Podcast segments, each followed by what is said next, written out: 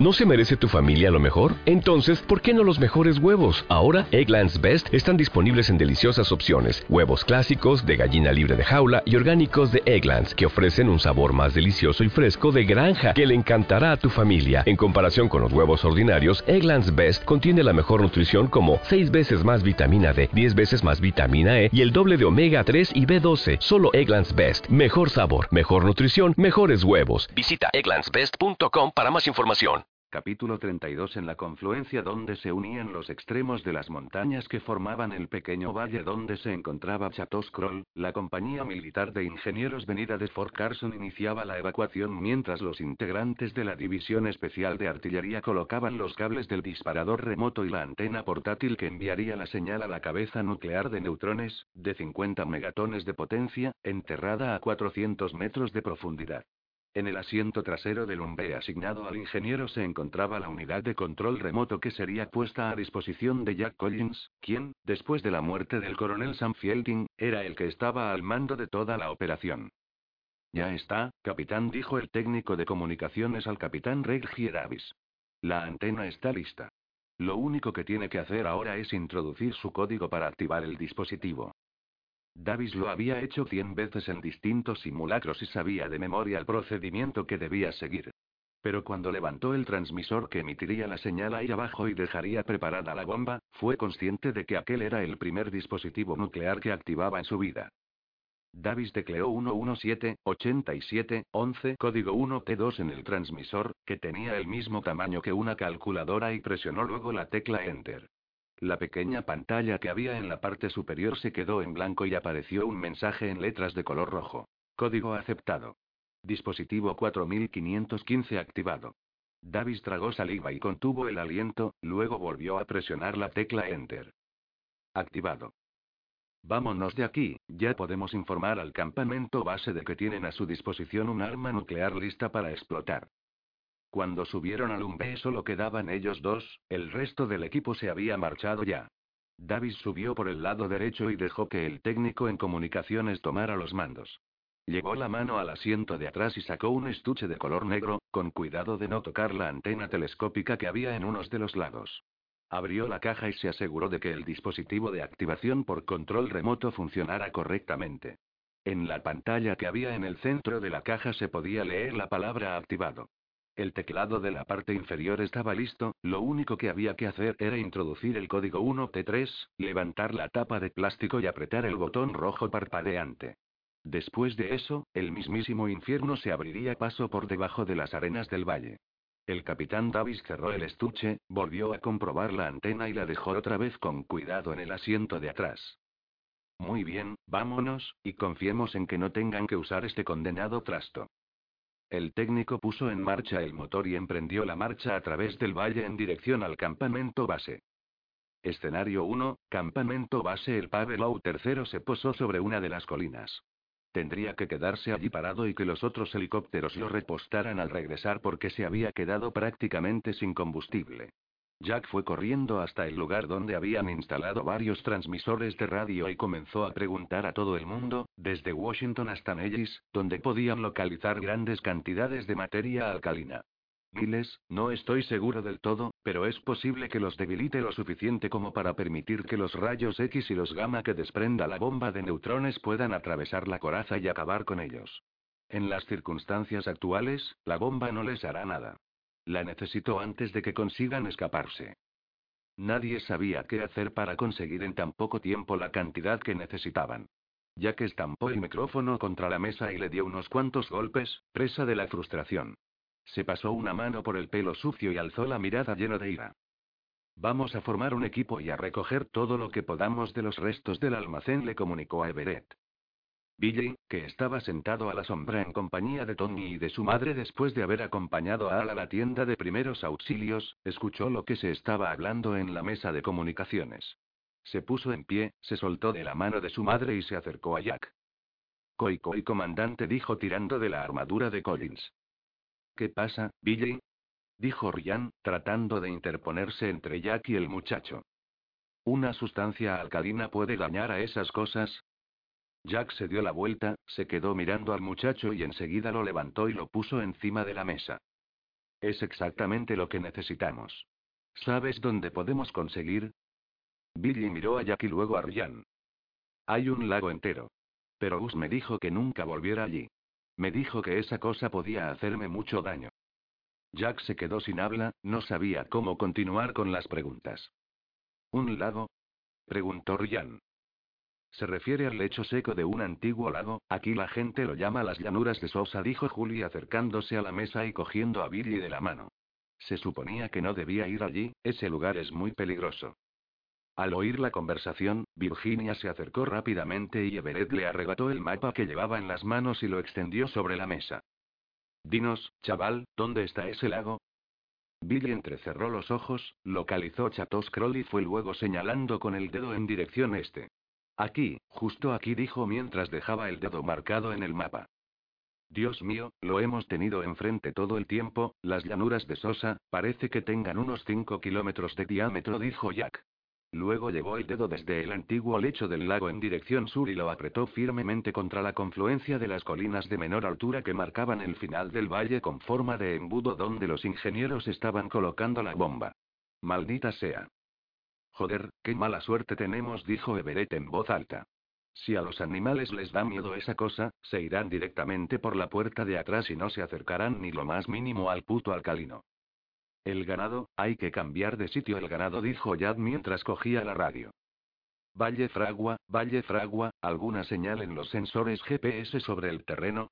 Cambio, articuló Ryan desde la ventanilla abierta del Pavelow tercero. Ryan no recibió ninguna señal, hasta que el AWACS informó por fin. Contacto en tierra negativo en este momento. Valle Fragua les informará de cualquier novedad, cambio. Desde una roca situada a casi 200 metros del recién destruido campamento base escenario 1, Collins y el resto de supervivientes de los equipos de túneles seguían las indicaciones de Everett acerca de la posición exacta de las llanuras de Sosa. Ninguno de ellos se daba cuenta de que, desde un punto más alto entre las rocas, una criatura los observaba. Estaba gravemente herida. La sangre chorreaba por su espeso pelo, que con el efecto del sol iba quedándose cada vez más apelmazado. La madre saltó desde las rocas hacia el confiado grupo de soldados. Sara y su equipo acababan de trepar desde el inmenso agujero hasta el campo de batalla del escenario del accidente. La geóloga se quitó las gafas de visión nocturna y las lanzó a un lado, respirando el aire puro. Sara divisó a la criatura mientras saltaba. Sacó su arma y disparó, consciente de que ya era demasiado tarde. El enorme animal golpeó a Collins en el hombro, arrojándolo de la plataforma desde la que intentaban avistar las llanuras de Sosa. La criatura cayó sobre la superficie y arremetió contra Mendenal, agarrándolo del pecho y lanzándolo contra Everett. Los dos se desplomaron contra el suelo como si estuvieran hechos de papel, y dejando tras de sí un finísimo rastro de color rojo. El talcán alzó la cabeza, dio un alarido y decapitó con sus enormes garras al piloto y al copiloto del Pavelow que habían trasladado a Collins y a su equipo desde el pueblo. Luego se giró y saltó sobre los dos pilotos de los Blackout que disparaban a quemarropa sobre su espalda. La criatura atrapó a uno de los dos por la cabeza y le reventó el cráneo, dejando caer luego el cadáver encima de su copiloto. La bestia se dirigió después hacia el lugar por donde Collins había caído hasta otra de las cornisas que había en la roca, salvándose así de una muerte segura, ya que el saliente donde se encontraban estaba a más de 150 metros del suelo. El talcán saltó abajo sin problemas, decidido a acabar con aquello que había empezado. Puesto de pie frente al cuerpo en el suelo del comandante, alzó la garra derecha y la cola, con el veneno chorreante brotando del aguijón. De pronto, algo pequeño, casi insignificante, saltó sobre su espalda. El animal dudó un instante, luego llevó la garra a la espalda, cogió a Palillo, que no dejaba de gritar, y lo lanzó por encima de la colina. El pequeño ataque del alienígena no había sido en vano. Gracias a su iniciativa, Everett y el resto de soldados tuvieron tiempo suficiente para reaccionar y disparar contra la bestia. Las balas desgarraron a la madre en todas direcciones. Algunas rebotaron y una incluso rozó la frente de Collins, pero otras encontraron puntos ya dañados en la abollada coraza de la madre Talcán. La criatura se tambaleó hacia atrás y perdió el equilibrio, intentando enderezarse sin conseguirlo, ya que nuevas ráfagas impactaban contra su piel acorazada y hallaban nuevos puntos débiles. La cola se balanceó trazando un arco de escaso recorrido e intentando golpear contra algo, lo que fuera. Finalmente, trató de hacer una última embestida en dirección a Sarai y a sus enemigos y terminó tropezando y cayendo en el suelo, donde se quedó inmóvil. Un momento antes, Gus no había sido capaz de sujetar a Palilo. Cuando vio lo que estaba a punto de sucederle al comandante Collins, el alienígena, sin dudar ni un instante, se había zafado de los brazos del viejo y había saltado contra la espalda del destructor, dando rienda suelta a su rabia. Gus lo había visto todo como si fuera un espectador externo. Recordó sus propios gritos cuando la madre había cogido al pequeño ser y lo había lanzado por el precipicio. El viejo había caído de rodillas y se había tapado los ojos con las manos. Comandante, Valle Fragua acaba de llamar, informan de que tienen algo moviéndose en la superficie del valle. Collins se giró para mirar a su segundo de a bordo e hizo una mueca de dolor a causa de las dos costillas que tenía rotas o con alguna fisura. Collins miró a Sara. Quédate aquí hasta que Gus se vaya. No quiero que nadie que no sea del grupo se acerque a Palillo, ¿entendido? Sí, señor, nadie lo tocará. Collins y Ryan se alejaron, y con la ayuda de Everett treparon de vuelta hacia el campamento base. Jack se dirigió hasta la rampa del Pavelow y cogió los auriculares que le ofrecía el sargento de la 101 aerotransportada. Aquí escenario 1, ¿qué es lo que tenéis exactamente? preguntó, quejándose en silencio de las costillas. Escenario 1, tenemos un contacto intermitente que se dirige hacia el este a toda velocidad. El contacto es más grande que los que habíamos detectado anteriormente, repito, es más grande que los que habíamos detectado anteriormente. Se desplaza cerca de la superficie, luego se hunde a más profundidad y perdemos la señal hasta que vuelve a salir próximo a la superficie. El GPS ha confirmado la posición desde los sensores de control remoto. El contacto está confirmado y en este momento se le están uniendo al menos 90 objetivos más pequeños. Cambio. Entendido, Valle Fragua, escenario 1 los mantendrá informados, concluyó Collins y le lanzó los auriculares a Ryan, luego se dio la vuelta y echó a correr, pese al dolor, en dirección al precipicio desde el que se veía todo el valle. Ryan se quedó mirando a Everett y lo siguió. Sara dejó a Gus y a Palillo y trepó por el precipicio interesada por saber qué es lo que estaban mirando sus compañeros. Hasta el momento no habían percibido ningún signo de movimiento entre la arena y los matorrales que había allí abajo. Jack se quedó mirando el cuerpo tendido boca abajo de la madre y vio unos huevos sin desarrollar que habían salido de las heridas producidas en el abdomen, y eso le hizo pensar. ¿Cómo de grande era el agujero que vimos cerca del restaurante? preguntó sin dejar de mirar a la progenitora muerta. Siete u ocho metros de diámetro, contestó Everett, quien también se puso a observar a la madre. Demasiado grande, murmuró Jack. ¿Qué quieres decir con eso? preguntó Sara. Mirad, esta ha de ser la madre. Es más grande que los demás que hemos visto en los túneles, la cola y el aguijón están más desarrollados, y si estoy en lo cierto, eso de ahí son nuevos. Ese agujero que vimos ahí abajo era demasiado grande para este animal. Sea lo que sea lo que ha excavado ese agujero, es algo muy grande, mucho más grande que esta criatura. No me había dado cuenta, dijo Everett. ¿Qué demonios es esa cosa que tenemos ahí fuera? preguntó Jack. A unos tres kilómetros de distancia, el valle cubierto de arena empezó a resplandecer primero y a agitarse con la vibración después, produciendo un inquietante efecto borroso. ¿Qué hostias? preguntó al aire Ryan. Mirad. Exclamó señalando hacia la derecha. ¿Quién coño está ahí? Collins se puso a mirar pero fue incapaz de ver nada. Fue cojeando hasta una de las mesas y apartó de en medio los informes y otros aparatos hasta que encontró lo que buscaba.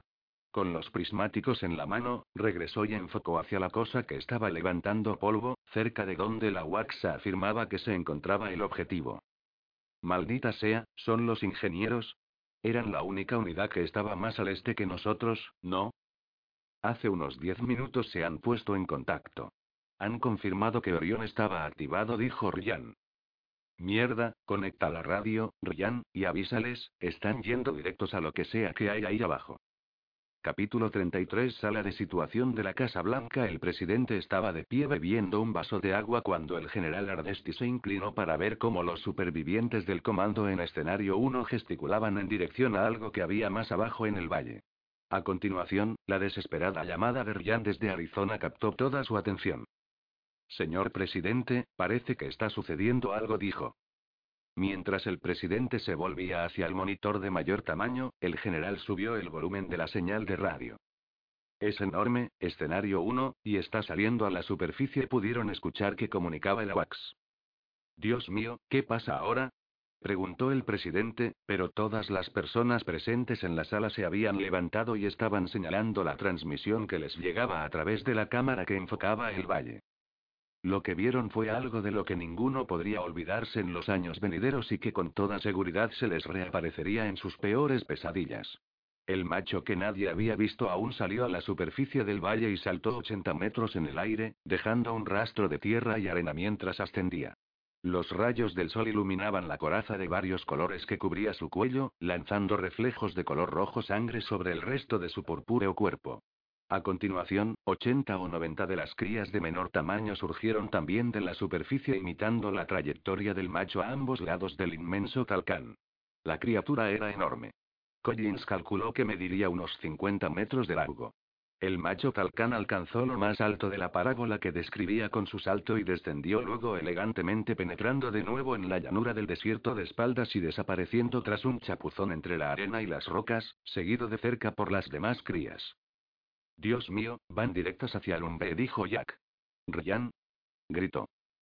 No me hago con ellos, gritó Ryan con los auriculares todavía puestos.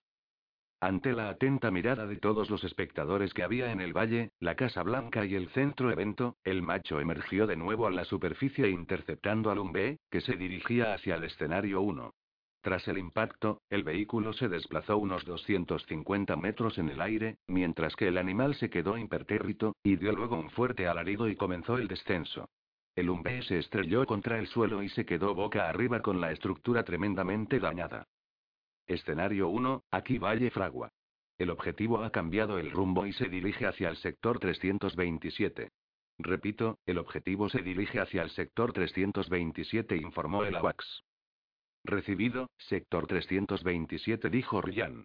Jack se dirigía hacia el Pavelow en cuya rampa Ryan había extendido un mapa. Ryan marcó con rotulador rojo la zona a la que se referían.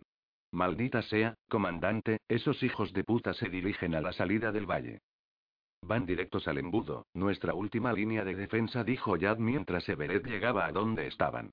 Contacta con Niles, que los rancheros muevan el ganado. Entonces hagamos estallar esa mierda, dijo Everett. Jack se quedó pensando mientras observaba el surco que dejaba en la tierra la más grande de las criaturas, seguida por el resto de las crías, en dirección al acceso más oriental del valle. Señores, el detonador por control remoto está en el Umbe, recordó Jack sin hacer demasiados aspavientos. Pues tendremos que ir a por él, dijo Ryan. Everett se dio cuenta de lo que Jack estaba pensando. Se giró y vio cómo los supervivientes de los equipos de túneles y del personal de evento cubrían los cuerpos de los tres pilotos asesinados en el ataque final de la madre, y trataban de consolar al cuarto, que se desangraba, abocado irremediablemente hacia la muerte, sobre el suelo. Dios santo, ¿cuándo se va a acabar esta mala racha? Se lamentó Carl por segunda vez en lo que llevaban de día, y se quedó mirando al cielo, presa de la frustración. ¿Alguien puede explicarme lo que está sucediendo? Preguntó Ryan. Para cuando lleguemos a Lumbe, los animales ya habrán salido del valle, dijo Everett con los ojos cerrados. Los Blackhawk y los otros Pavelow están repostando. Ryan lo entendió todo y, lleno de rabia, lanzó los auriculares contra la rampa del enorme Pavelow. Tú eres piloto, ¿no?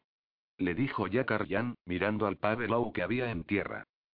Ryan no entendía bien. Echó un vistazo alrededor y comprendió lo que Jack quería decir. Comandante, nunca en mi vida he pilotado uno de esos. Ni siquiera me gusta montar en los putos helicópteros. ¿Y ese que es más pequeño? Sugirió Collins mientras echaba a andar hacia el Blackout. ¿Te has vuelto loco? Preguntó Ryan, caminando detrás de Collins. ¿Dónde está el mecánico de vuelo de esta nave? Preguntó Everett en voz alta. Soy yo, señor, contestó un joven especialista de quinta categoría. ¿Sabe pilotar? Preguntó Everett mientras empezaba a preparar las armas. No, señor, solo soy mecánico de vuelo. Jack le dio una palmada en la espalda y lo llevó hacia donde estaba Ryan. Muy bien, ahora ha sido ascendido a oficial de brigada y ayudará al nuevo piloto ocupando el puesto de copiloto. En marcha. Comandante y Everett y Collins lo fulminaron con la mirada. Ryan hizo un gesto de desazón y echó a correr hacia el blackout al que acababa de ser destinado. Un minuto más tarde, Ryan ocupaba el asiento izquierdo del Blackout, mirando fijamente el panel de control del enorme helicóptero. El mecánico de vuelo se inclinó hacia adelante y estudió los botones y las palancas con cierto enfado. Señaló algunas rápidamente. Aquí, aquí y aquí dijo el muchacho mientras apretaba un par de botones y accionaba uno de los mandos. Puesta en marcha iniciada, dijo Ryan en voz alta, aunque más para sí mismo que para los demás. Las cuatro hélices de los rotores empezaron a girar cada vez a mayor velocidad. Ryan se puso a estudiar los mandos. Sabía que al girar el colectivo se aumentaba la potencia de los dos motores y que al tirar de él, el helicóptero se elevaba. Y sabía que con los pedales se controlaba el rotor de cola para compensar el par de torsión generado por los motores principales, pero no sabía exactamente cómo se hacía todo eso. Aquello no era un Tomcat, y que no tuviera alas le provocaba una gran incomodidad. Venga, Ryan, súbenos, gritó Collins. Por los auriculares, el AWACS le estaba proporcionando la posición del animal, que seguía avanzando a toda velocidad camino de la boca del embudo. Ya solo se encontraba a 8 kilómetros. Ryan cerró los ojos y accionó el acelerador del colectivo con la mano izquierda. Una enorme cantidad de potencia llegó a los rotores principales y al de cola. Abrió los ojos y vio cómo los rotores principales empezaban a girar a toda velocidad. A continuación, tiró suavemente del colectivo que accionaba los rotores que hacían que el Blackhawk se elevara, pero el helicóptero no se levantó del suelo. Giró el mando hasta que la nave se detuvo. Mierda, nos vamos a matar, dijo Ryan en voz alta. El joven especialista de quinta categoría recién ascendido miraba boquiabierto por el cristal mientras el enorme helicóptero seguía allí parado. Ryan tragó saliva, volvió a tirar del colectivo y notó que su estómago se revolvía al tiempo que la pesada nave se levantaba bruscamente y volvía a bajar. Poco a poco, la nave empezó a girar hacia la derecha. Ryan fue apretando el pedal que tenía a su izquierda. Estaba mucho más duro que los pedales de los Tomcat, pero al apretarlo hasta el fondo consiguió disminuir la rotación del Blackout. Antes de que consiguiera detenerla por completo, habían dado dos vueltas completas. Ryan se puso a decir que sí con la cabeza, pese a que nadie le había preguntado nada. Jack vio por la puerta lateral cómo Sara la saludaba con la mirada triste mientras el helicóptero empezaba otra vez a levantarse del suelo. Daba la impresión de que estaba tomando una decisión, parecía enfadada. Bajó la mano y echó a correr hacia el Blackout. Jack se puso a gritar que volviera a donde estaba, pero ya era demasiado tarde. Sara colocó el pie derecho en la rueda izquierda del helicóptero y trepó hasta la cabina. Cayó haciéndose daño sobre el suelo del helicóptero. Levantó la vista y vio el gesto enfadado de Collins. Soy la única que no está herida, me necesitáis. Cuando esto termine, hablaremos, Tintiré dijo Jack ayudándola a ponerse en pie. Ryan presionó lentamente la palanca de mando hacia adelante y el blackout dio un bandazo y perdió altitud. Accionó el acelerador y el descenso se detuvo, pero antes de eso la rueda izquierda chocó con una roca que sobresalía y que desgajó el enganche de la rueda.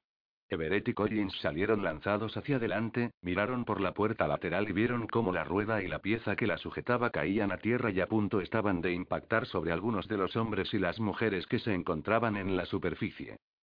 Maldita sea, teniente. Gritó Everett. Lo siento, lo siento, se disculpó Ryan. Blasfemando en voz baja, echó una mirada al especialista, que se aferraba desesperadamente a su asiento.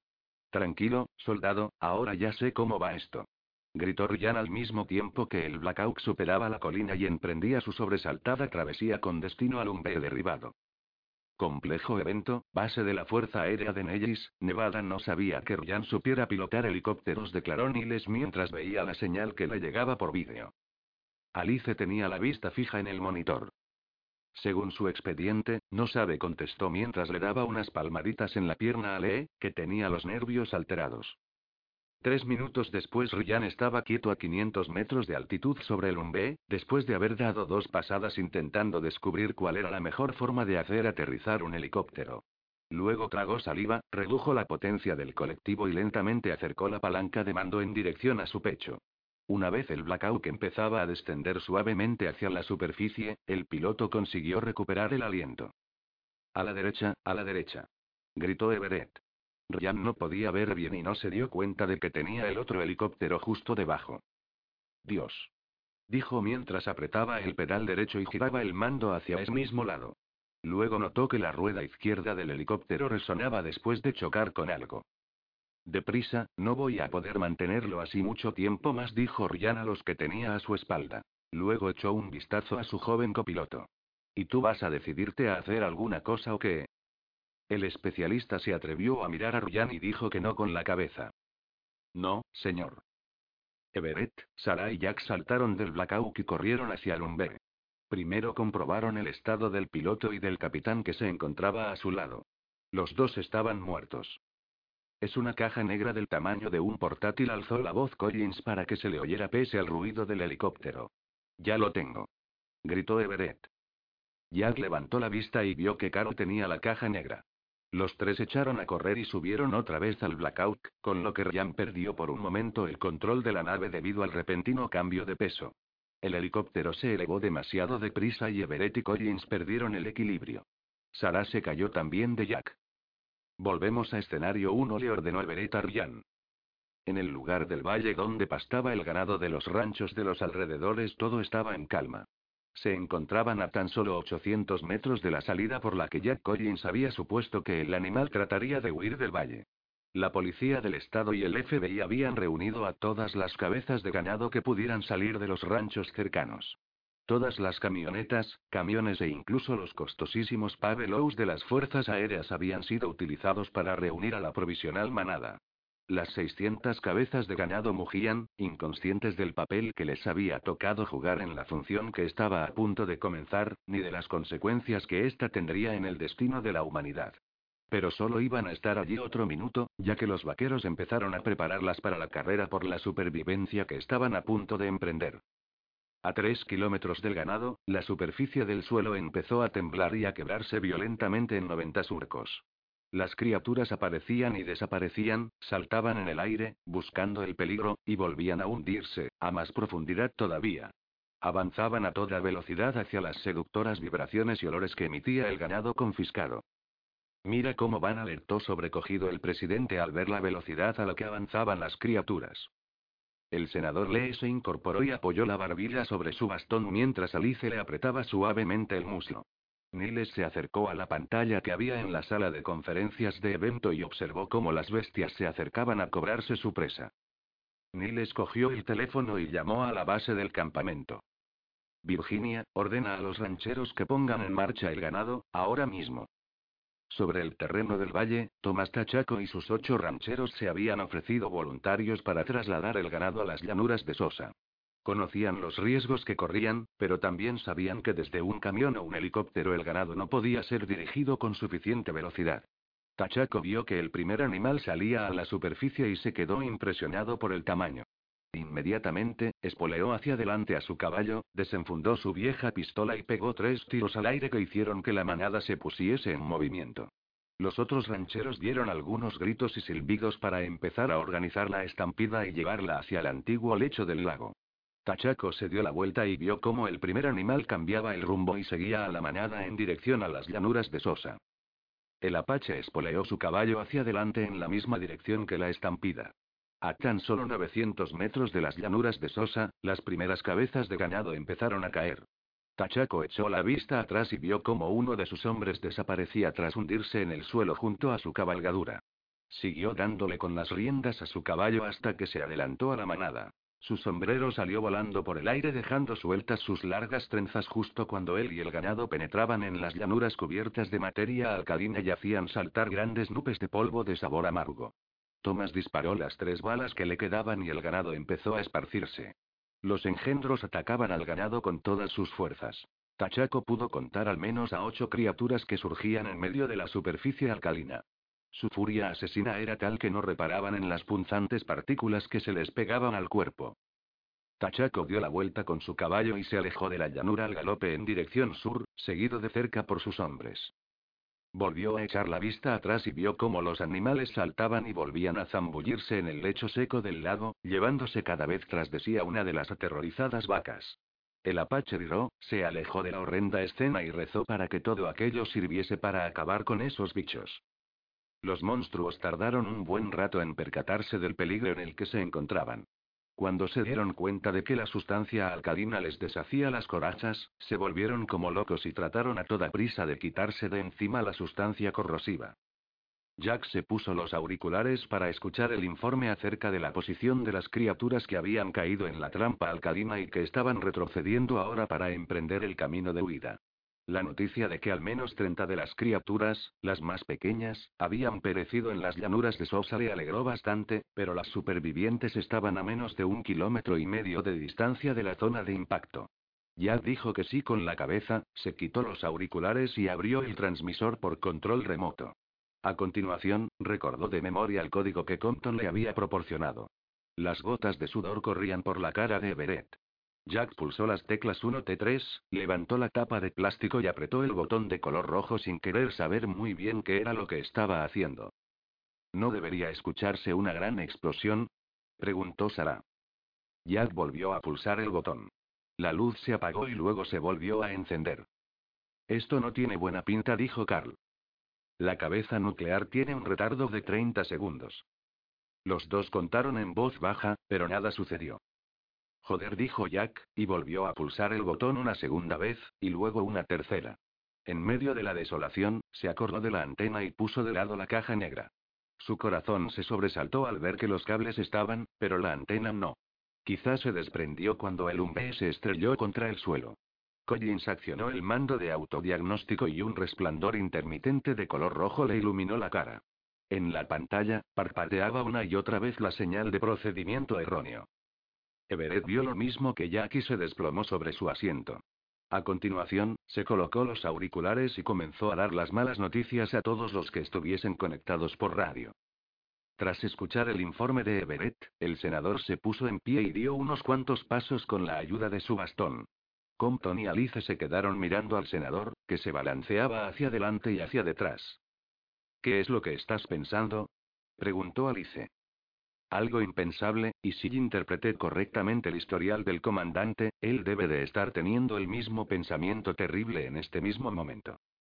Jack dejó la caja negra a un lado y apoyó la cabeza en el respaldo. Se quedó con los ojos cerrados pensando qué era lo que debía hacer. Un momento después, se dio cuenta de cuál era la única respuesta posible, se incorporó y se puso los auriculares. Ryan, diríjase a dónde se encuentran esos putos animales y rebáselos, dijo Yad mirando a Carl, quien alzó las cejas con gesto de sorpresa. Diríjase a la zona Orión. De acuerdo. Ryan sabía cuándo no se debían hacer preguntas. ¿Qué demonios está haciendo? preguntó el presidente. El general Ardesti se puso en pie y se acercó en silencio hasta el mapa que había en la pared. El director de la CIA entendió la situación y agachó la mirada. El presidente se giró hacia la cámara.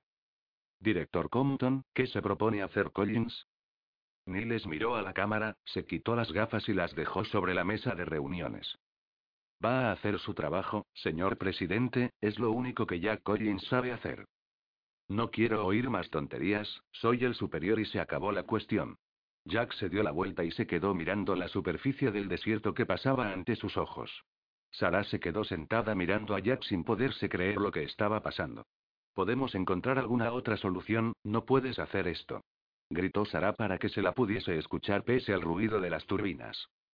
Maldita sea, Jack, ya es hora de que me dejes hacer el trabajo, tú estás hecho polvo. Cede un poco, por el amor de Dios. Lo siento, señor. Mirad. Gritó Ryan mientras manipulaba los pedales y la palanca de mando. Cuando miraron por la compuerta, vieron cómo se formaba en la arena un surco gigantesco al tiempo que el animal emergía y abría una gran brecha en la superficie. Ryan hubo de girar bruscamente en el último instante para que el Blackout se ladeara justo en el momento en el que el monstruo alcanzaba su altitud. Resultaba difícil de creer que pudiese tener un tamaño semejante. Los ojos de este animal eran distintos a los de las demás criaturas. Las pupilas parecían azules y su cabeza era claramente más grande. La luz del sol hacía resplandecer los fuertes cabellos, que parecían más finos. Las miradas de Jack y el talcán se cruzaron un instante antes de que la criatura se zambullera de espaldas en el aire y descendiera otra vez hacia la superficie. Todos se quedaron observándola hasta que se sumergió de nuevo en el suelo, en dirección al embudo. Esa cosa era diferente a las demás, gritó Jack. ¿No daba la impresión de saber en todo momento lo que estaba haciendo? preguntó Sara. Lo único que me interesa era la sustancia que llevaba adherida a la coraza, afirmó Jack. ¿Y qué era? preguntó Sara. Era una sustancia alcalina. El blackout cobró velocidad y Ryan divisó la zona donde los ingenieros habían colocado el artefacto. Llegamos a destino, 30 segundos para tomar tierra, gritó Ryan. O eso espero, añadió en voz baja.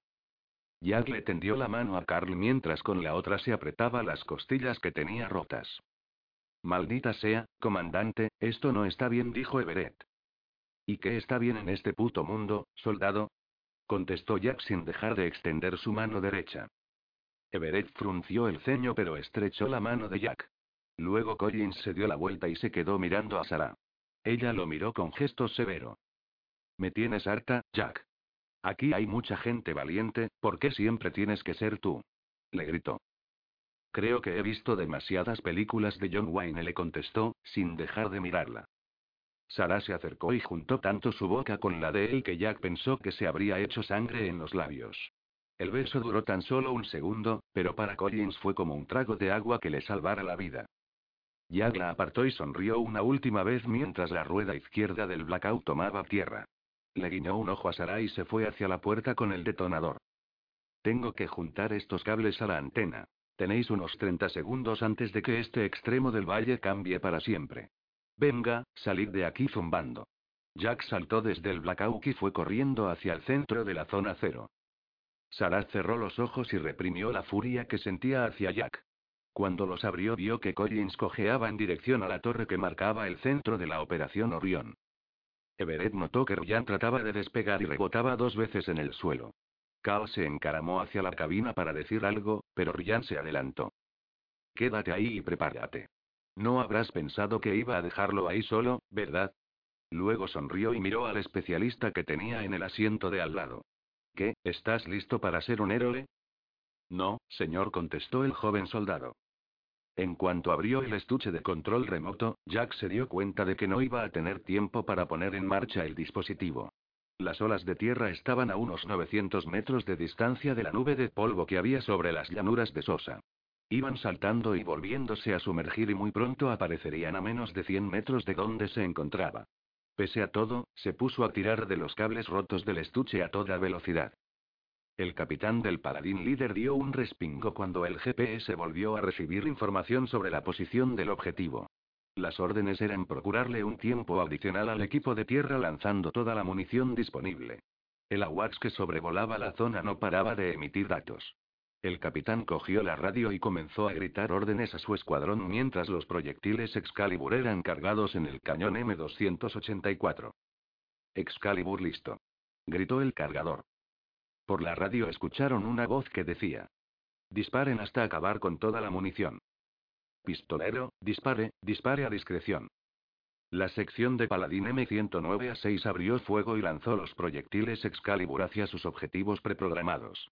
Conforme recargaban los artilleros, nuevas señales del GPS llegaban a los proyectiles y establecían contacto con el AWACS que sobrevolaba desde muy alto. Cada proyectil que era disparado recibía constantemente datos acerca de la situación de su objetivo. Los pequeños alerones direccionales se desplegaban cuando el proyectil era disparado y se encargaban de guiar las bombas inteligentes hasta su destino. Ya que escuchó un ruido encima de su cabeza, como si el cielo estuviese partiéndose en dos. La vibración causada por los animales hacía que el suelo alrededor saltase en pedazos.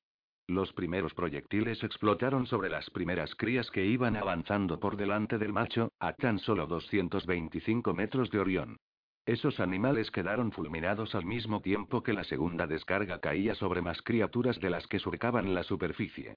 Jack se echó al suelo cuando los tres Excalibur siguientes se dirigían hacia el objetivo más grande. El macho sintió el peligro y se zambulló en la profundidad. Los proyectiles se abrieron paso entre la arena y explotaron a 10 metros del suelo sin provocarle ningún daño. Muchas de las otras criaturas corrieron peor suerte tras ser abandonadas por su mucho más grande y rápido hermano. Los surcos que dejaban tras de sí eran marcados claramente por las cámaras de la WAX, que calculaban al milisegundo en qué posición estarían los Talcan en el momento del impacto, lo que los convertía en blancos fáciles. Los alerones móviles guiaban a la perfección a los proyectiles y evitaban que los Talcan los esquivaran. Los Paladín dispararon toda la artillería disponible. Según el recuento de la WAX, al menos 25 de los animales más pequeños habían sido eliminados, si bien el mayor de ellos y entre 20 y 30 de las hembras más pequeñas continuaban con vida. Jack supo apreciar el tiempo extra que había ganado, y se puso manos a la obra tan deprisa como pudo. Enseguida vio la ola que se aproximaba a toda velocidad. Parecía que los animales supiesen lo que estaba planeado y tratasen de correr lo más posible antes de que se produjese la detonación. Collins miró el desierto vado que había a su alrededor, consciente de que dentro de unos segundos ya nada sería igual y un inmenso agujero en el suelo ocuparía el lugar donde ahora se encontraba. Se arrodilló, abrió el estuche y tiró con fuerza de los cables rotos de la antena, arrancando el protector de tensión que los fabricantes ponían siempre. Levantó la vista y vio cómo el inmenso animal surgía de la superficie del desierto, acompañado en el salto de las 30 hembras que seguían con vida. No sabía bien el por qué, pero Jack tuvo la certeza de que la bestia le había visto en la extensión despejada artificialmente de tierra y arena. El talcán dio un alarido y se sumergió en la tierra. Una ola formada por suelo alterado a nivel atómico atravesó la zona cero. Sin embargo, Jack sonrió al ver la nube alcalina de color grisáceo que dejaba tras de sí el animal. Bueno, Miles, senador Lee, me lo he pasado muy bien. Jack colocó la caja junto a la pequeña antena, enrolló los cables alrededor y pulsó el botón. La pantalla se iluminó con el mensaje de tonación 30 segundos parpadeando en letras rojas. Jack se relajó, se sentó y dejó el estuche a su lado. Sabía que la mecha estaba encendida y que ya nada se podía hacer para detenerla. Los surcos se atenuaron al mismo tiempo que las bestias se sumergían a mayor profundidad. Jack sonrió, seguro de que daba igual lo mucho que descendieran, nunca serían capaces de escapar al infierno de rayos gamma que se les avecinaba. El senador le agachó la cabeza. Niles apoyó la suya sobre las manos y esperó. Alice estaba furiosa, una lágrima le corrió por la mejilla, luego miró con rabia al senador por haber sabido con toda claridad lo que Collins iba a hacer. Mientras esperaban, escucharon el intercomunicador. La señal provenía de la Casa Blanca. ¿Qué están haciendo esos chiflados? Pudieron reconocer la voz que gritaba, era la del presidente. Niles levantó la vista y se quedó anonadado al ver al Blackout avanzando en zigzag de vuelta a la zona cero a una espeluznante lentitud. Ryan, estás condenadamente loco gritó Niles tras ponerse de pie de un salto y dar una palmada, consciente de que no había ninguna posibilidad de que el lento y mal pilotado Blackout pudiese conseguirlo, pero animando al mismo tiempo a esos locos porque sabía que una bomba de neutrones no tenía el mismo efecto explosivo que un arma nuclear, era menos violenta, así que podrían ponerse a cubierto si conseguían alejarse a unos 200 metros de la zona cero. Jack se puso en pie al escuchar el ruido de los motores y ver al helicóptero que se dirigía hacia él. Dios santo dijo mientras el blackout giraba bruscamente primero a la izquierda y luego a la derecha, perdiendo altitud a demasiada velocidad. Quedaban 15 segundos para la detonación. El temblor del suelo indicaba que los Talcán estaban cerca del centro de la zona cero. Os voy a colgar a los tres de un poste, dijo Jack al ver a Everett asomado por la puerta, cogido de la rueda que aún estaba entera y con Sarah detrás, sujetándole por la cintura. El blackout descendía en picado sobre la superficie del desierto. Al mismo tiempo, la bestia atravesaba el centro del embudo. Jack vio la cara de preocupación de Everett mientras este alargaba el brazo cuanto podía. Collins dio un salto. Las costillas rotas le pinzaron el pecho produciéndole un tremendo dolor. Everett lo agarró, pero a Ryan le estaba costando detener el blackout. Durante seis o siete metros Jack fue arrastrando los pies por el suelo. Ryan forzó al máximo el colectivo, apretando el acelerador y aplicando toda la potencia posible, y el helicóptero salió disparado hacia arriba. El piloto apretó hacia adelante la palanca de mando, el morro se agachó y el aparato ganó velocidad, alejándose de la zona cero, intentando desesperadamente escapar del explosivo convencional de la bomba. De pronto, todo lo que había a sus pies cambió de repente. La superficie del desierto se elevó primero y todo el aire alrededor del blackout fue aspirado hacia abajo. Ryan estuvo a punto de perder el control de la nave, luego el suelo retrocedió. La erupción puso el aire al rojo blanco, y la Tierra, al derrumbarse, los salvó de que la explosión de rayos X los achicharrara. El borde de las montañas de la superstición se evaporó mientras éstas se desmoronaban en el inmenso agujero creado por el artefacto, que hizo desaparecer 800 metros de superficie del desierto. Las criaturas se encontraban a tan solo 30 metros de la bomba de neutrones cuando la carga eléctrica había hecho detonar el explosivo convencional y el núcleo compuesto de uranio había recibido el impacto preciso. Cuando la radiación gamma atravesó sus cuerpos desprotegidos, las criaturas se deshicieron como si toda la fuerza del sol hubiera caído de golpe sobre ellas. Ryan había perdido por completo el control del helicóptero. Jack seguía colgando precariamente sobre el enorme cráter que se había abierto en el desierto, sujeto solo gracias a la fortaleza de Everett y a la fuerza de voluntad de Sarah, que aguantaba el peso de los dos hombres. Collins estuvo a punto de salir disparado por los aires debido a la acción de la fuerza centrífuga del blackout, que no paraba de dar vueltas fuera de control sobre un agujero que parecía provocado por el impacto de un meteorito.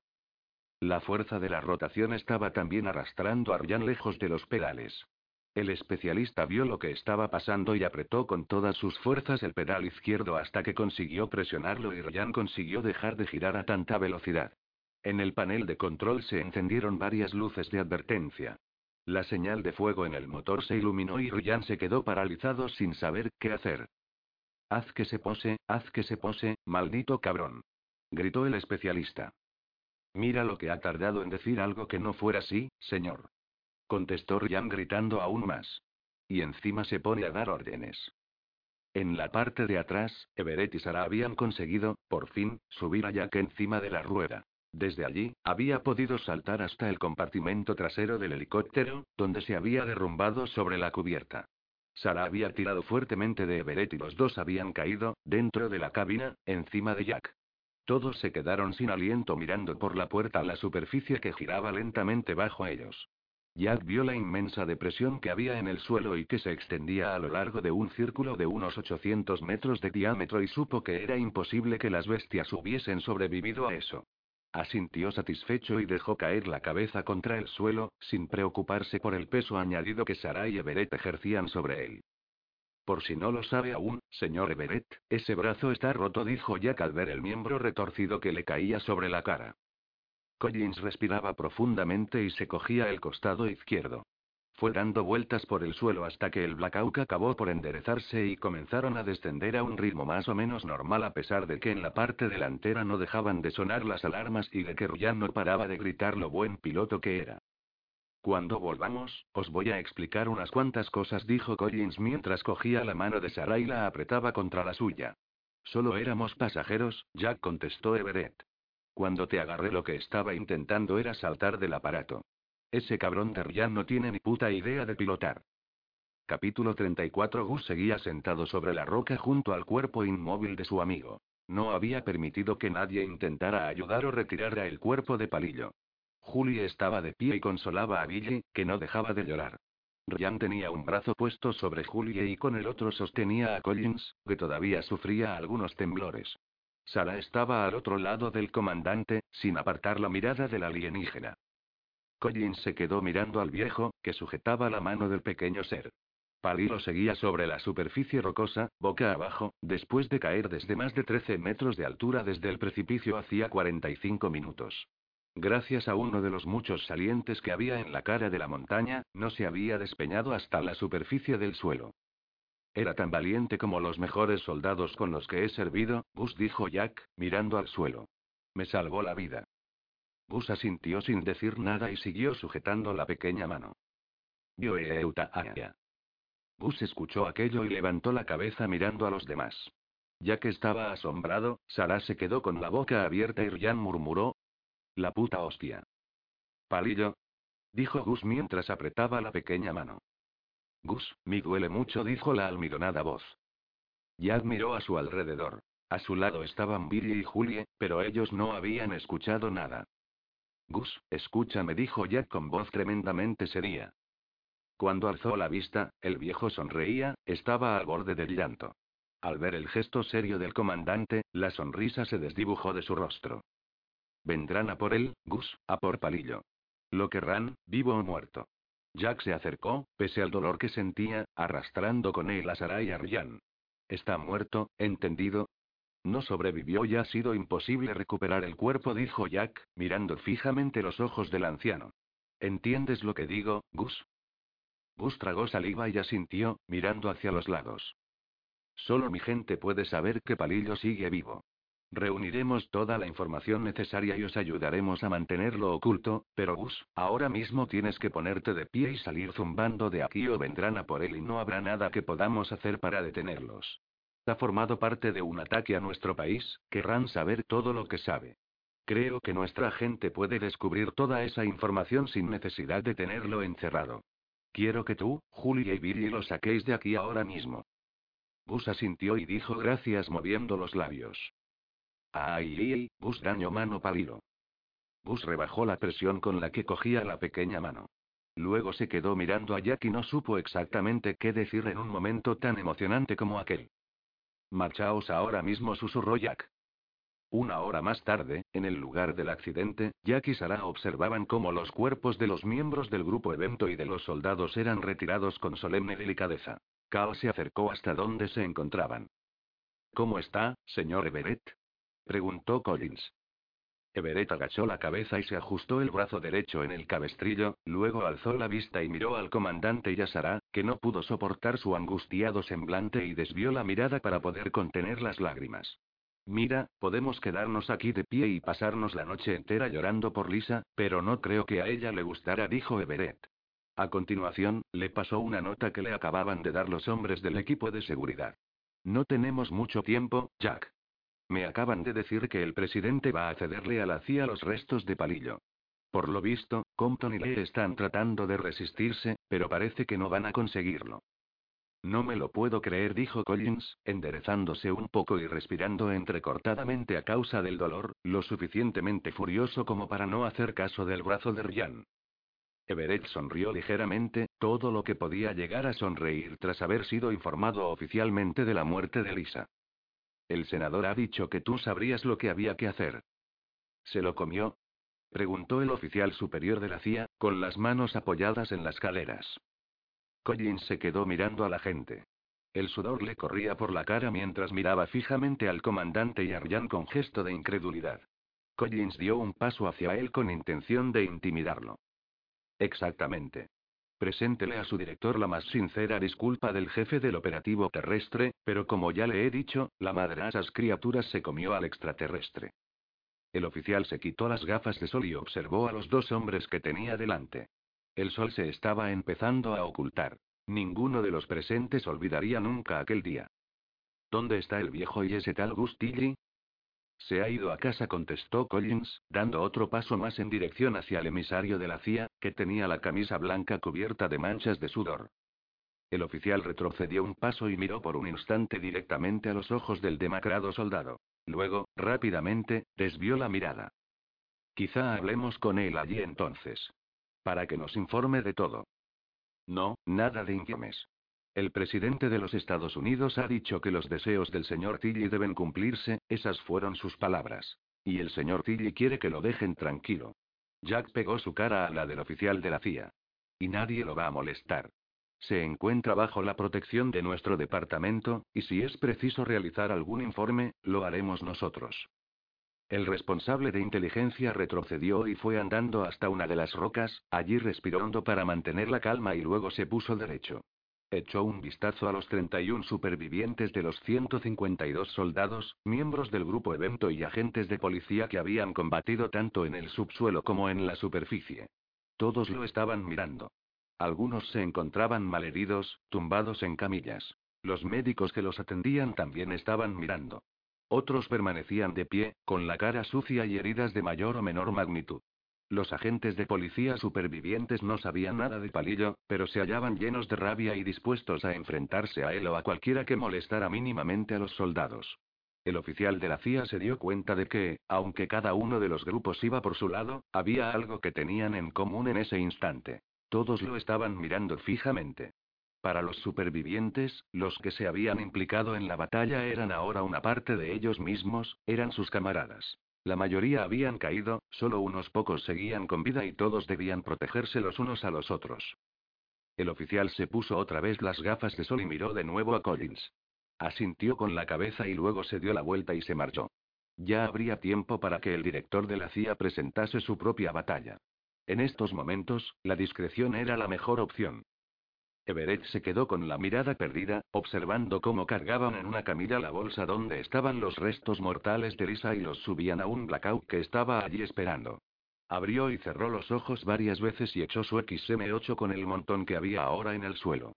Sarah y Collins observaron desde no muy lejos cómo la orgullosa figura de Everett acompañaba respetuosamente a la camilla. Sara se enjugó una lágrima y miró al comandante. ¿Piensas que esto se ha terminado? Solo el tiempo podrá contestar eso. ¿Quién sabe qué habría pasado si ese maldito platillo hubiera sido derribado en otra parte del mundo donde no hubiese habido una respuesta así de rápida? Jack miró al suelo y sonrió con gesto triste. Supongo que nos tocará seguir mirando dentro del armario o debajo de la cama para ver si hay algún monstruo. Virginia Pollock los interrumpió, tenía los ojos enrojecidos. Jack, ¿has visto al señor Tilly? Al director le gustaría que viniese con nosotros, ni les quiere compartir con él cierta información que poseemos. Collins dijo que no con la cabeza con gesto triste. Ha vuelto a las montañas con Ryan, la señorita Dawes y su hijo. Me temo que el señor Tilly no va a querer saber nada de nosotros, al menos durante una temporada. Pero, Jack, Ellie dijo Virginia levantando las cejas. Luego se detuvo y agachó la cabeza. ¿Cómo está el sargento Mendenhall? Preguntó Sara, intentando romper la tensión. Collins dejó de mirar a Virginia y volvió la vista hacia Sara. Se pondrá bien. Los médicos dicen que tiene cuatro costillas rotas, el doble que yo, y un buen corte en la cabeza. Pero sigue diciendo que la culpa es de los oficiales, que somos demasiado lentos. Collins esbozó una sonrisa. Creo que aún está intentando salir de la escuela de aspirantes a oficial, que es donde lo he enviado. Virginia se acercó a Collins y a Sarah. Jack, aunque solo sea un momento, quiero ver al señor Tilly antes de que nos marchemos. Hizo una pausa y extendió una mano para protegerse los ojos de las luces que acababan de ser encendidas. He estado examinando a la madre y bueno, echad un vistazo a esto. Virginia extendió la mano en dirección al comandante. Había algo que resplandecía a la luz. Jack y Sarah se quedaron impresionados mirando cómo las partículas de oro se filtraban a través de los dedos. El último túnel cavado por el destructor había dejado al descubierto la mina oculta del holandés, apartándola para siempre de los brazos de la leyenda.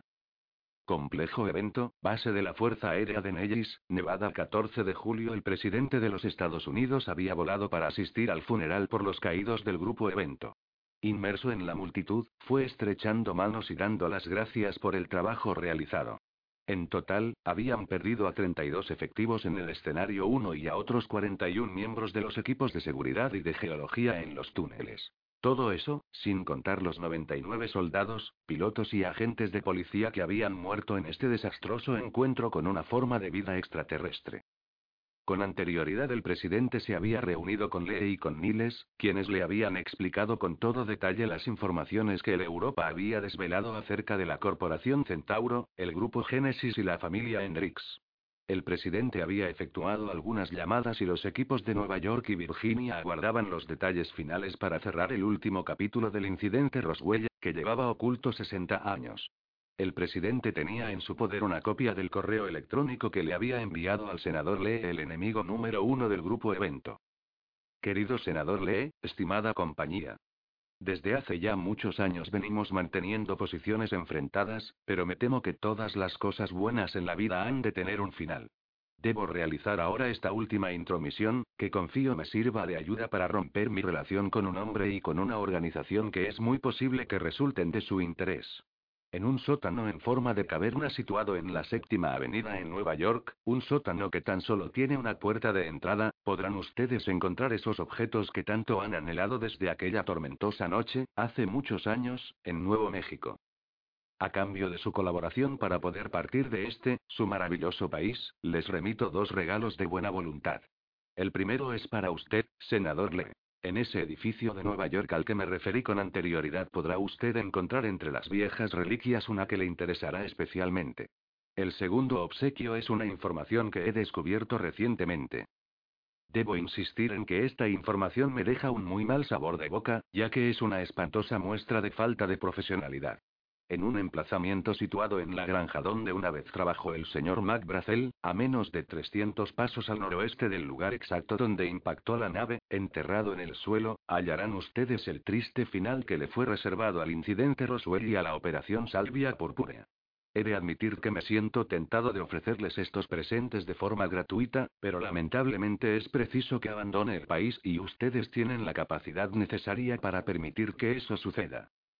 Hasta que volvamos a encontrarnos, reciban mi más profundo agradecimiento. Un saludo. Coronel Henry Farbeaux. Capítulo 35 Nueva York, Estado de Nueva York 20 de julio Charles Philippe Hendricks II se encontraba en medio de una presentación ante varios importantes inversores de Alemania y Taiwán que discurría en la sala de juntas de Centauro. A lo largo de la sala estaban expuestos los distintos sistemas de armamento que la compañía estaba construyendo o en cuyo desarrollo participaba como principal proveedor. El joven Hendrix había guardado en un cajón el incidente Farbeaux a la espera de que los equipos de seguridad de la corporación dieran caza al francés. Después, ese hijo de puta descubriría lo que significaba traicionarlo, puesto que desde su punto de vista, traicionar a Centauro era lo mismo que traicionar a los Estados Unidos de América. Caballeros, si son tan amables de observar el índice de crecimiento de nuestros contratos militares periféricos, podrán colegir que Centauro está en condiciones de lograr y las puertas de la sala de juntas se abrieron de repente. Su secretaria entró caminando de espaldas, se giró e hizo un gesto de disculpa. Tras ella, al menos diez hombres vestidos con cazadoras azul marino entraron en la sala y se desplegaron por el lujoso salón de conferencias. Hendrix pudo ver que a la espalda todos llevaban la insignia del FB cosida en letras amarillas. Lo siento, señor Hendrix, dicen que tienen una orden y Charles Philippe Hendrix II, soy el agente especial Robert Martínez, estoy al mando de esta operación. Queda usted detenido bajo la acusación de conspiración para cometer un asesinato, espionaje industrial y traición contra el pueblo de los Estados Unidos. El agente cogió a Hendrix por el brazo y amablemente le hizo colocar las manos sobre la mesa. Los posibles inversores se levantaron lentamente y fueron apartándose hacia una de las esquinas de la sala, la más lejana de la mesa de reuniones. Tiene derecho a permanecer en silencio y Hendrix no escuchaba cómo le leían los derechos, su atención estaba puesta en el hombre que había de pie junto a la puerta. Se preguntaba qué pintaba allí un oficial de la Marina. El capitán de corbeta Carle Beret, con su gorra de plato bajo el brazo roto, vio cómo Hendrix era detenido. Del cabestrillo del que colgaba el brazo extrajo un teléfono móvil, marcó uno de los números que había grabados en la agenda y esperó. Everett dijo cuando la llamada fue contestada, luego le acercó el teléfono a Hendrix. ¿Sí? dijo este de forma brusca. Hendrix, ¿reconoce mi voz? Sí, señor presidente, contestó mientras dejaba caer los hombros y el tono de su voz indicaba el abandono de toda esperanza. Doy por hecho entonces que ya ha sido detenido. Por el momento. Durante el juicio, apelaré directamente al pueblo estadounidense, contestó Hendrix con toda la petulancia de la que fue capaz. Por lo pronto, vamos a dejarnos de juicios. Desde ya, se le retiran todos los negocios que tiene en los Estados Unidos. Todos los bienes a su nombre, tanto a título personal como el de su empresa, serán congelados. A partir de ahora es usted un asesor sin sueldo al servicio del gobierno federal. Informará de todos los conocimientos que su compañía haya recopilado acerca de la tecnología extraterrestre y de las intenciones que puedan tener hacia nosotros los habitantes de otros planetas. Nos ofrecerá esa información a cambio de su vida. Si en algún momento incumple usted este acuerdo, será llevado ante un tribunal y será declarado culpable de traición en tiempos de guerra. Más le vale ser diligente y que su información sea provechosa, su inútil vida depende de ello. Everett vio que Hendrix cerraba los ojos y daba signos de que la llamada había terminado, así que le arrebató el teléfono y le hizo un gesto a una mujer que estaba esperando al otro lado de la puerta. Esta es la señora Celia Brown. En el futuro próximo ella será la encargada provisional de dirigir Centauro, al menos hasta que el Servicio de Impuestos Internos y la Oficina General de Cuentas la saquen a subasta. Celia Brown, miembro del grupo Evento, entró en la sala y pasó junto a Hendrix. A continuación, se acercó y les tendió la mano a dos de los inversores, que se habían quedado atónitos y habían ido a sentarse a uno de los sofás del fondo. Everett se acercó a Hendrix y le susurró en el oído. Un saludo de parte del grupo evento. Hendrix no contestó ni tampoco presentó resistencia cuando el FBI se lo llevó hacia su nuevo destino como huésped del país al que tanto amaba, y en el que iba a tener que dar por perdido todo aquello por lo que, hasta la fecha, había estado trabajando. Despacho Oval, Casa Blanca. El presidente cortó la comunicación con Everett, se puso en pie y se desperezó. Bostezó, volvió a sentarse en la silla, excesivamente forrada, y se quedó mirando a los directores del FBI, la CIA y la Agencia de Seguridad Nacional. Dirigió la vista al otro extremo del despacho oval e hizo un gesto con la cabeza a los dos agentes del servicio secreto, que escoltaban a un tercero.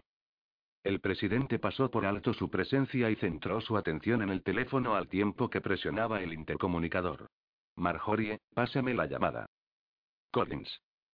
Collins, aquí ya hemos hecho el trabajo, y lo de la empresa de Nueva York ya está resuelto también. Dígale al senador Lee que puede estar contento, transmitió el presidente. Sí, señor. Oye, Jack, quiero que sepas que me equivoqué totalmente al intentar apartarte del servicio. El trabajo en el desierto ha sido impresionante. Te informo de que tienes a tus órdenes cualquier agrupación de combate que elijas. Hubo un momento de silencio, luego Jack dijo. Ya tengo un equipo a mis órdenes, señor presidente, creo que el aire del desierto no me irá mal una temporada. Entonces, buena suerte, Jack, cuida por mí del director Compton. El presidente colgó el teléfono sin añadir nada más y luego levantó la vista hacia el hombre que estaba de pie, esposado entre los otros dos agentes del servicio secreto. ¿Qué vamos a hacer contigo, agente Davis? dijo cerrando los ojos con aire meditabundo.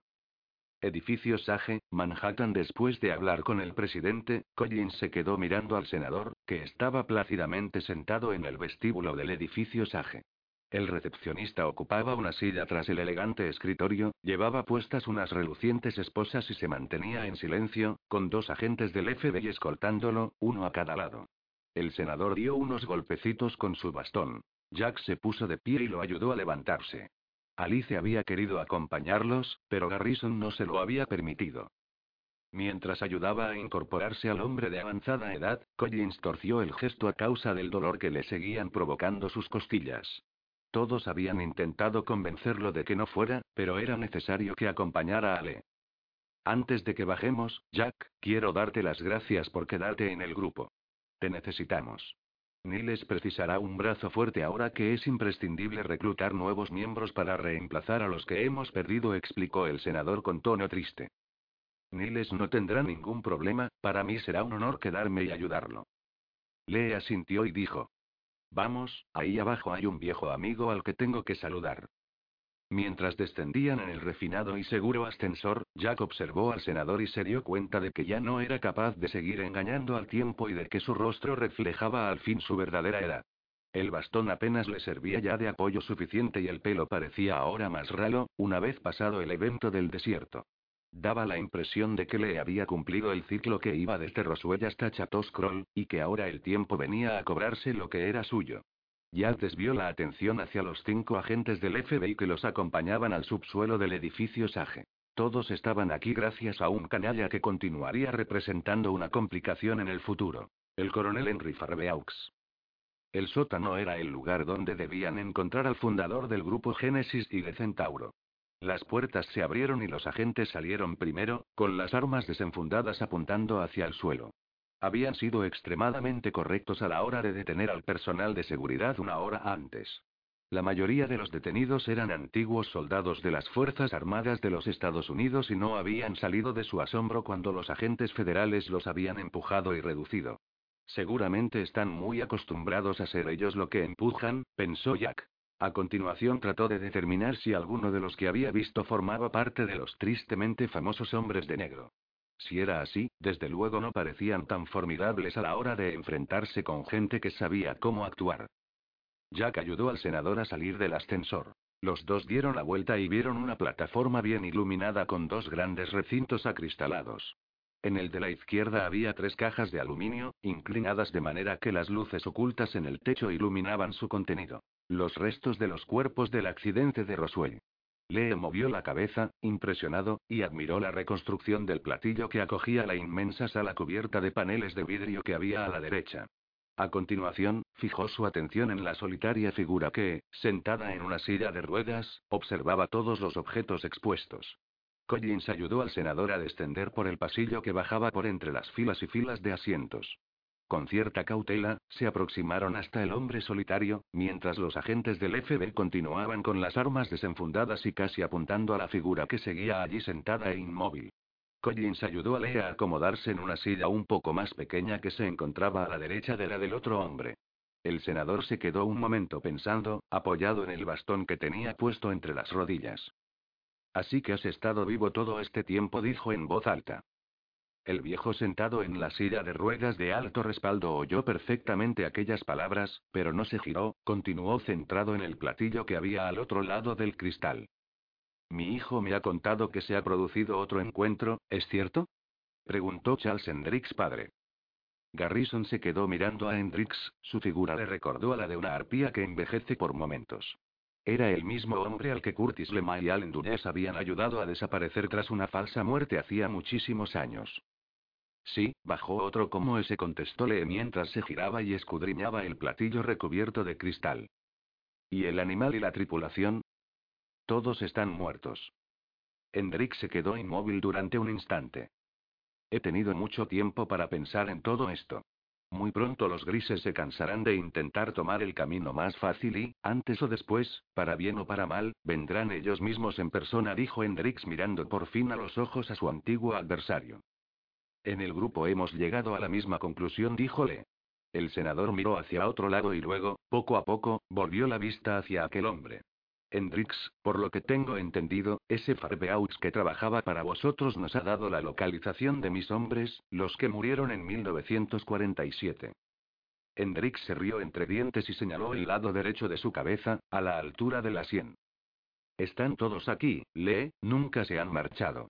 Han estado aquí conmigo y no se han ido. ¿Por qué no los dejas ahí donde están? Acuérdate de lo que te dije ya hace muchos años. La violencia controlada.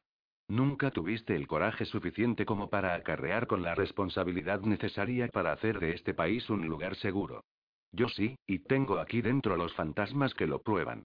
Hendrix se dio varios golpes en la cabeza con el dedo derecho. Justo aquí, le dijo levantando la voz y haciendo un gesto de dolor que lo dejó paralizado. Todo lo que tu compañía ha desarrollado a partir de Roswell podría haber servido de ayuda a la gente de mi equipo, a los civiles, a los jóvenes soldados y a los miembros de la aviación que han perdido la vida. ¿Por qué no los habéis ayudado? Preguntóle. Hendrix miró una vez más al senador y un gesto de dolor volvió a reflejarse en su rostro. Centauro ha ayudado a esos chicos de muchas maneras, los ha ayudado con parte del material que han utilizado para combatir contra esos animales. El mismo que será utilizado, una y otra vez, para defender este país. Hendrix se llevó la mano al pecho y arrugó con sus dedos el grueso abrigo que llevaba puesto. Sigues siendo un Boy Scout que quiere ser héroe de guerra, Lee le espetó Hendrix en voz tan baja que solo Garrison lo pudo escuchar. El anciano sacó, tembloroso, las pastillas de nitroglicerina que llevaba en el interior del abrigo y forcejeó con la fina tapa hasta que el delicado estuche se le cayó de las manos y todas las pastillas rodaron por el suelo, y algunas de ellas fueron a parar al lado de Le. Hendrix lo miró con gesto triste y el senador no apartó la mirada. A continuación, Le recogió del suelo las pastillas, le hizo un gesto con la mano a Jack para que se quedara donde estaba y se puso de pie sin ayuda del bastón. Luego se acercó a Hendrix, cuyos ojos empezaban a parpadear a toda prisa mientras sentía los primeros síntomas de un ataque al corazón. ¿Violencia controlada? Me parece que por fin he acabado de comprenderlo, díjole. Acabo de darme cuenta de que sí que soy capaz. Le hizo un gesto a los agentes del FBI para que ayudaran a Hendrix, consciente de que al viejo solo le quedaban unos instantes de vida.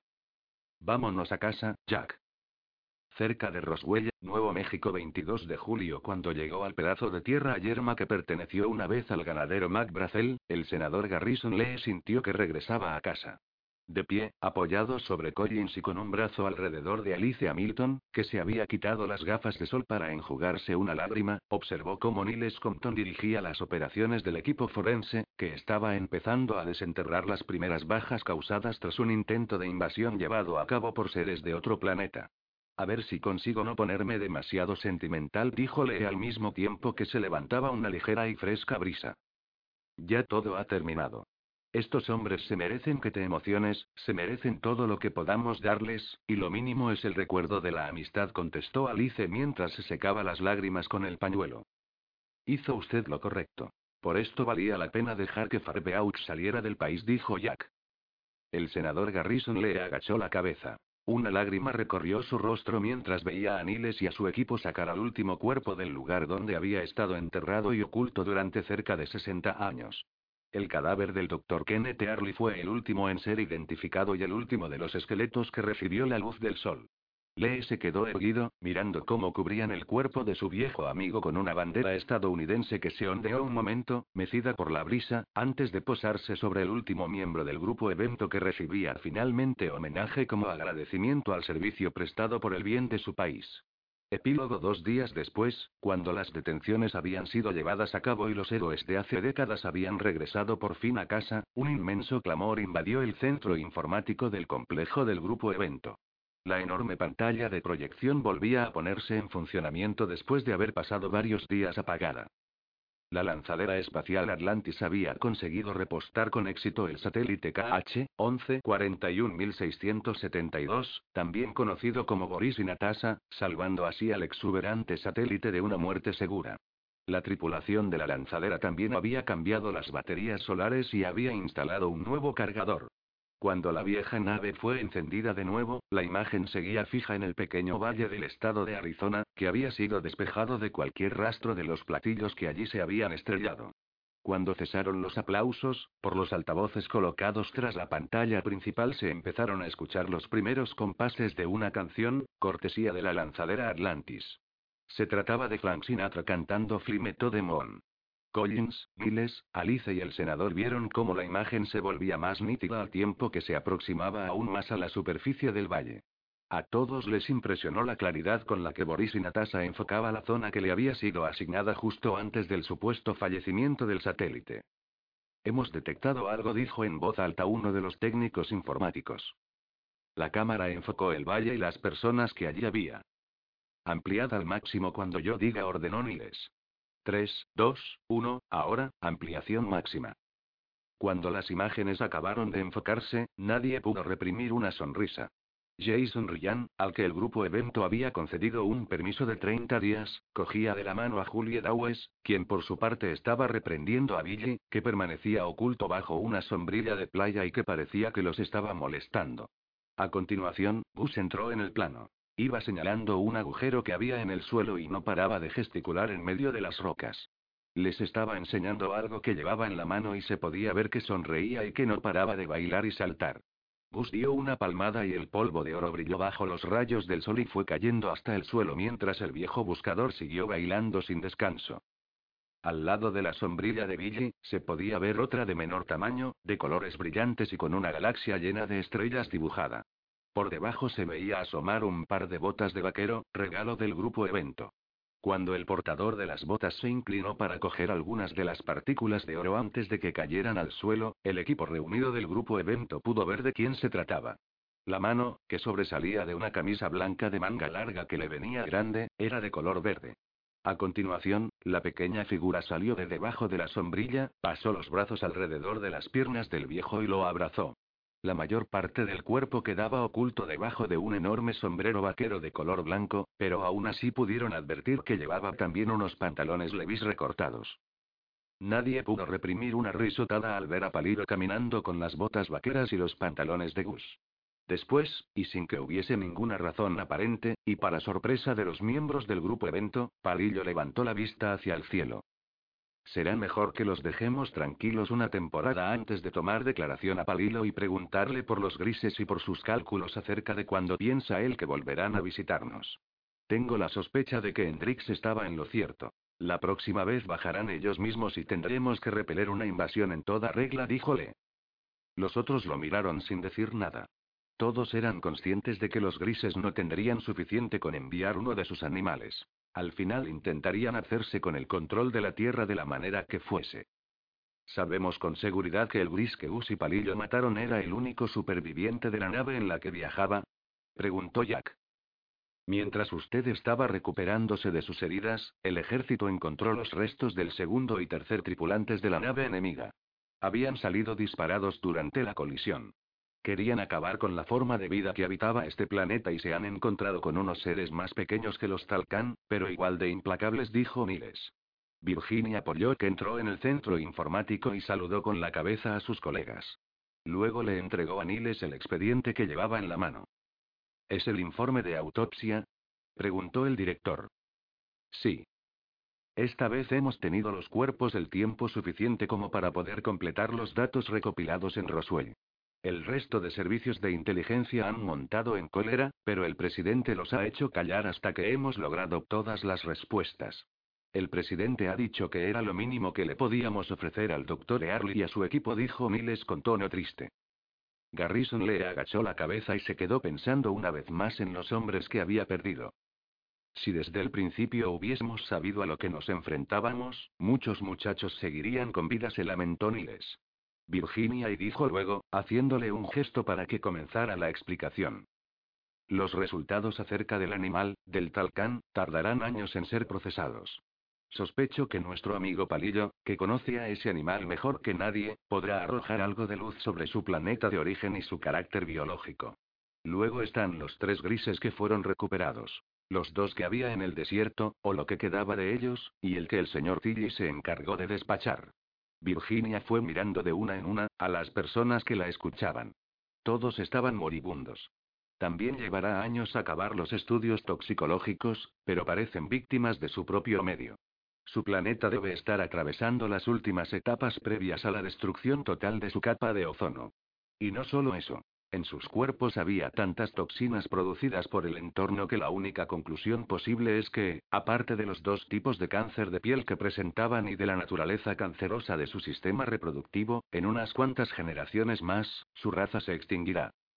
Eso quiere decir que no tardarán en intentar trasladarse a la Tierra. Hemos informado al presidente. Por esta vez dejaremos que otros se encarguen de pelear. Hemos perdido a muchos buenos amigos. Hay una cosa más, dijo Virginia. ¿Sí? Dijo Miles confundido. No es una buena noticia, dijo, agachando la vista. Hemos analizado la sangre de palillo. Virginia frunció el ceño, incapaz de mirar a ninguno a la cara. Tiene el principio de los mismos síntomas, pero creo que lo podemos ayudar. Palillo es todavía muy joven, podrá combatirlo, pero si no cambian el medio en el que viven, el resto de su raza también morirá. El silencio acompañó a sus palabras. Yad miró hacia el monitor, donde aún se podía ver a Palillo sonriendo a Boris y Natasha. ¿Quiere decir que los especímenes verdes han preferido morir a tomar el camino más fácil y ponerse del lado de los grises? Preguntó Jack sin apartar la mirada de la pantalla. No va a ser fácil estar a su altura, ¿verdad? Dijo Lee sin preguntar a nadie en concreto. Al menos a Gus y a Palillo no les va a faltar de nada, contestó Alice, obligándose al fin a sonreír. Sí, Gus y sus amigos están a punto de convertirse en gente adinerada, dijo Lee sonriendo. La mina oculta del holandés. Deberíamos haber sabido que era auténtica. He ahí una lección que habrá que tener en cuenta, dijo mientras movía el dedo. No importa lo ridícula que pueda parecer una leyenda, siempre contará con una base real, siempre. Parece que últimamente nos hemos olvidado de eso. Y esta es una buena forma de no perderlo de vista, dijo Lee, volviendo la vista hacia la pantalla mientras cogía a Alice de la mano. Sí, no van a tener problemas, dijo Miles un tanto ausente. Igual que vosotros, que ya no tendréis que estar todo el día soportando mis quejas. Miles, llama de vez en cuando para saludar y cuéntame cómo le va al nuevo jefe de seguridad y si le sigue la pista a nuestro querido coronel Farbeaux ahora que se le ha acabado la inmunidad, dijo Lee guiñándole su único ojo a Jack. Por cierto, Alice se va a coger libre lo que le queda de mes. Sin decir nada más, el senador Garrison le abandonó el centro evento por última vez, rodeando con el brazo a Alice. Ella les sonrió con gesto coqueto mientras cogía a Lee por la cintura. Collins y Niles les sonrieron a su vez y vieron cómo la pareja se marchaba.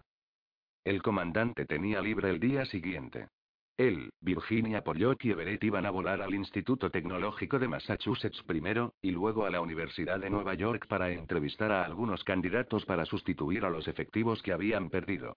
Allí, Jack se encontraría con un equipo y volarían a la Universidad de Washington a investigar el diario de un hombre del regimiento del teniente coronel Custer que podría haber sobrevivido a la batalla de Little Bighorn.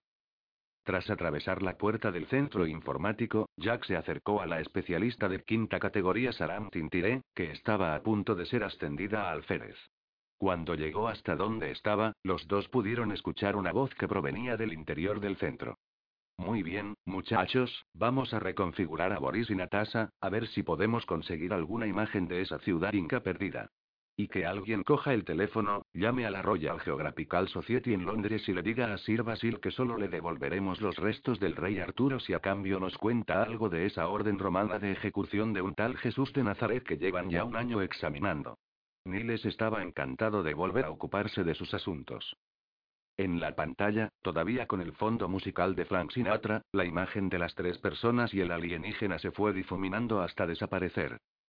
Bueno, especialista dijo Jack, según las ordenanzas no puedo invitarte a cenar hasta que no te conviertas en oficial, pero ¿qué te parece si nos volvemos a chocar por casualidad luego más tarde en ese restaurante italiano llamado Ginos? Sara observó los azules ojos del comandante y luego miró alrededor para cerciorarse de que no había nadie cerca. Me parece muy bien y se quedó dudando un momento y luego, en voz baja, añadió. Jack.